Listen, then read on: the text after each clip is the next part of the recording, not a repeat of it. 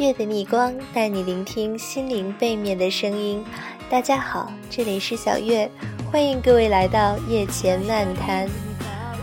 今天呢，小月的心情不是很好。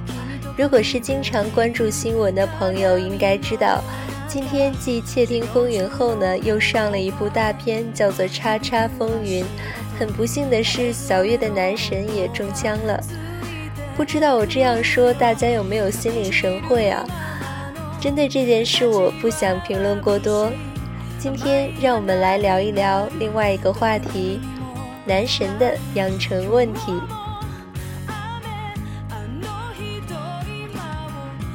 就小月来看呢，一个男生他不一定很帅，但是他要衣着整洁，懂得自己的魅力之处，这样呢，这个男生将会是一个浑身散发着魅力的男生。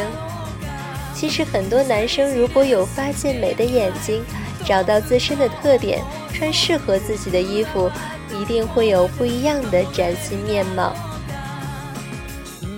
记得小月看过一篇报道。说国人男性朋友呢，缺乏一种在外貌上去取悦女性的心理，所以说，如果你愿意至少一点点的去修饰自己的蝙蝠，相信就会更胜一筹。当然了，除了外貌上呢，我相信作为一个男神，最重要的还是他的内心。如果心地善良，为人谦和，又很温柔友好。这样的男生有哪个女孩子不喜欢去交往呢？小月的看法呢，也不能代表所有女孩子的想法，所以呢，今天我和大家分享一下我身边的朋友曾经跟我说过的他们喜欢男孩子的标准，大家可以对号入座。第一，像水一样干净，时常瞪着清澈的大眼睛看着你的男孩子。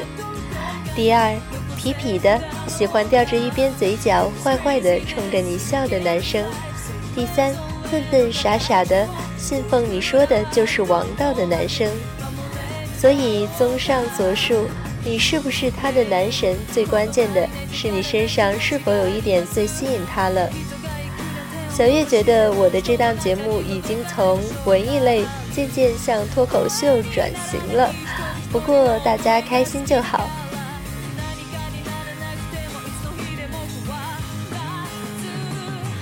好了，今天的节目就到这里了。小月在这里和你说一声晚安，我们明天再见。